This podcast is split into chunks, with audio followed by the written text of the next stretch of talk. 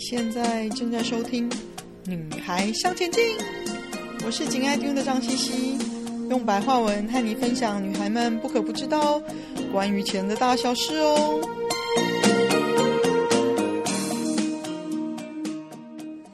大家好，我是四宝卓卓珠宝与占星的创办人贺先慧。又到了每个月在《女孩向前进》跟大家聊珠宝的时间喽。首先呢，要祝福大家新年快乐，龙年平安如意，事事顺心。不知道大家有没有都过了一个开心的年呢？那在过年的同时呢，其实我们也刚刚经过了一个很重要的节日，就是情人节。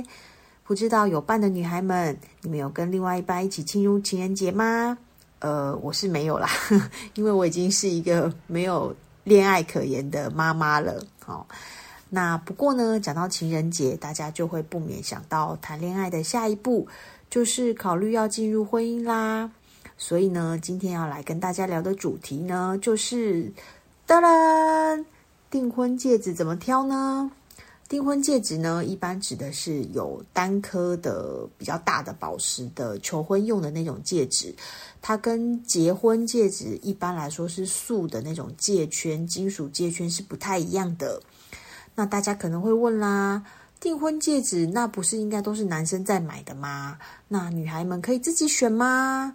我是觉得当然可以呀！你喜欢什么样的订婚戒指？有什么预期？一定要潜移默化的让另外一半知道，免得有一天你真的被求婚了，才觉得很傻眼。这不是我要的，是不是呢？好啦，所以以下我们就要来进入主题了。挑选订婚戒指呢，有什么要注意的呢？呃，我觉得可以主要分为三个方面来讨论。第一个是预算，当然预算是非常重要的。我想会收听《女孩向前进》这个节目的女孩们，大家应该都是对理财观念很有认知的，所以呢，我认为呢，呃，在挑选订婚戒指的时候，最重要的就是衡量自己的经济能力。呃，不过不论是你有多少预算，只要呢你对宝石有正确的认知，我相信你都可以挑选到你喜欢的戒指。好，嗯。以我个人的经验来说呢，我会觉得夫妻结婚以后还有很多困难要面对，其中呢也有很多是关于财务上的挑战。所以，与其呢把所有的积蓄都花在买一颗昂贵的订婚钻戒，我觉得还不如量力就好。那大家可能会问啦，那这个预算要花多少钱才够？呃，接下来呢，我们等一下就会讨论到这个订婚戒指的主石的材质，它也会影响你的呃，就是要花多少钱来买。那首先呢，如果你是要一个非常漂亮的一克拉以上的钻戒，好，天然钻石的钻戒，那当然可能就要准备个呃三十万以上的这个预算。可是如果你没有要这么大颗的钻戒，其他的戒指呢，我觉得。几万块到十几万，应该就是一个相当足够的预算了。好，那接下来呢，我们来讨论主石的材质啦。哦，订婚戒指上面这颗主石，就是主要的那颗宝石，用的是什么材质，也会也是非常重要的。那虽然台湾呢，这边大多数的人都是习惯用钻石来当做订婚戒指的主石，可是其实呢，最近几年在国外也很流行其他的呃宝石的类别。那接下来我们就分成两个类别来跟大家介绍，一个是钻石、合成钻石和钻石仿品，另外一种是有色宝石。呃，首先，如果来讨论钻石的话，其实钻石我们在去年八月就有详细的介绍过钻石跟合成钻石的差别。所以，如果大家有兴趣的话呢，可以去找去年的节目来听。那我们这边就不赘述了。今天主要想要跟大家讲的是莫桑石这种宝石。为什么要特别讲它呢？因为其实呢，现在在很多购物频道和购物网站上，莫桑石都变得很流行。好，大家可能如果有注意的话，都会发现很多人也都把它视为是订婚戒指的选择之一。然后呢，它的最大的优点就是它比钻石，甚至它比合成钻石都要便宜很多。好，可能小几千就可以买到了。好。那要注意的是呢，其虽然自然界是有莫桑石这种宝石的存在，可是非常罕见，而且即使有，也都非常非常的小颗，是不太能够做成呃珠宝佩戴的。所以说，大家在市面上买到的磨砂石呢，其实都是人造磨砂石，也就是实验室的产品。它跟钻石完全不是同一种东西，好，它跟钻石的化学成分不一样，结构也不一样。然后呢，它的硬度呢也比钻石稍微低一点，它的摩氏硬度是九点五左右。好，那它的折射率比钻石高，所以它的火光呢会看起来比钻石更盛。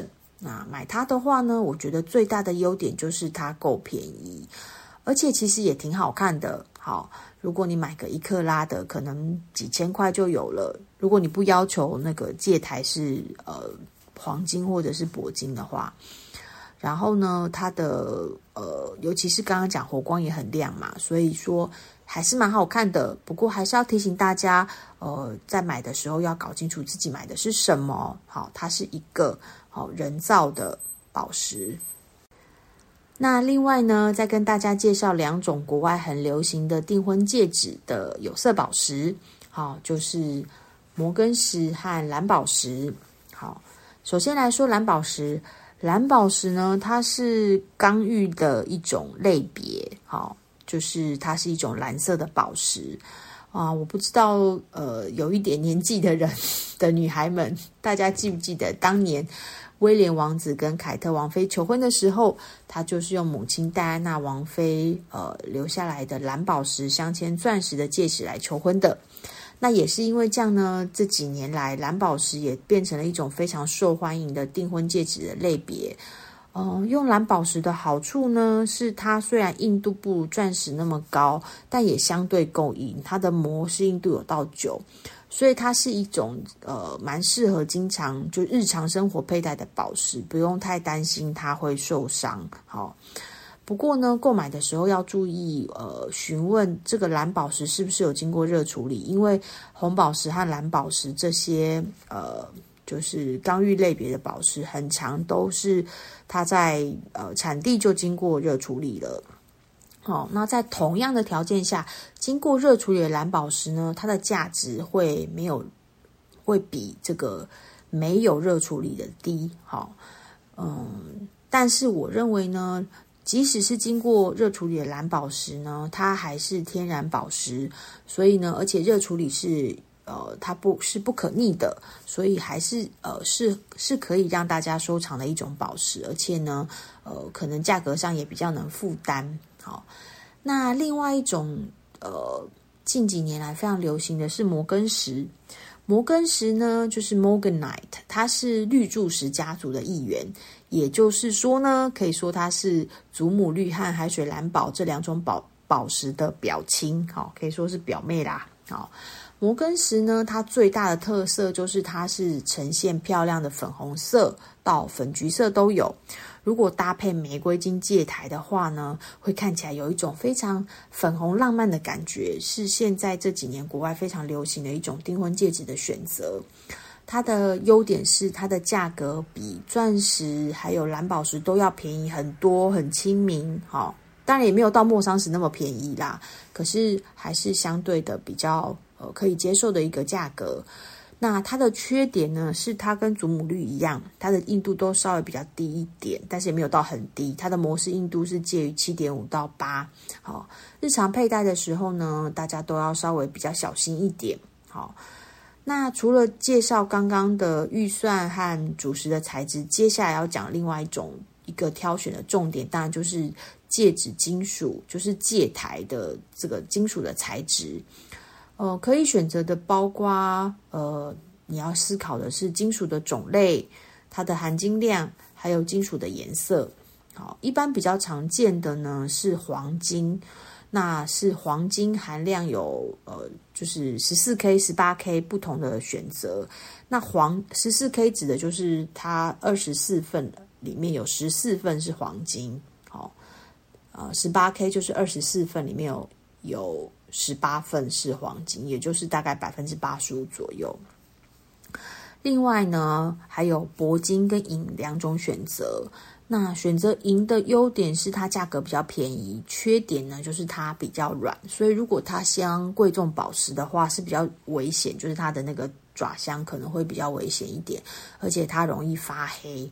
哦，但是发黑这个问题呢，其实可以透过电镀比较厚的呃十八 K 金来解决，呃克服。当然，它如果十八 K 金被磨损的话，还是容易会发黑的。那另外就是选择铂金的优点，就是它的价格是比较便宜的。在我年轻的时候，其实有一段时间，其实铂金跟黄金价格是差不多，甚至铂金是比黄金还要贵的。可是呢，现在风水轮流转了，黄金的价格比铂金贵很多。目前国际上的报价，黄金一盎司差不多是两千美金，那铂金一盎司差不多是九百美金，所以呢，它便宜了一半以上。那所以说，这样换算起来，呃，铂金一般常见的这个纯度的比例，就是市面上常见是九五零，就是百分之九十五的铂金的这个材质。如果你买的是一个九五零铂金的戒台，在同样的就是成品同样重量下，它纯度呢会比十八 K 金的百分之八十五来得高。啊，我的意思是说，含有贵重金属比例是比较高的，所以它也比较不容易被氧化。但是呢，它的价格会比十八 K 黄金便宜很多，哈，所以呢，也是一个非常值得大家现在考虑的一种金属的材质。不过它的缺点是铂金的制作难度比较高，好，它的熔点很高，所以说非常考验金工师傅的手艺。那另外当然就是金属，还有包括它的颜色啊，好，如果你买的是铂金的话，一般就是白色的，好，那银色，呃，银。也是白色的，不过你也可以在外面镀不同的金属颜色都可以。那如果你是选择黄金的话呢，就是十四 K、十八 K 都有白色、玫瑰金或是黄色都可以选择。好，那这都是看个人喜好，就没有特殊需要推荐或者是分析了。好，那呃这次的节目就到这里结束啊，希望对大家有帮助。如果你有想要听的什么主题，也欢迎留言让我们知道。那也欢迎到四宝卓卓的粉丝团跟我们互动哦。好，就到这里啦，大家下次见了。今天的分享就暂时到这里喽，希望有带给你们一些新的发想。听完记得赶快给我们一个评价，有空和你的闺蜜们分享《女孩向前进》哦。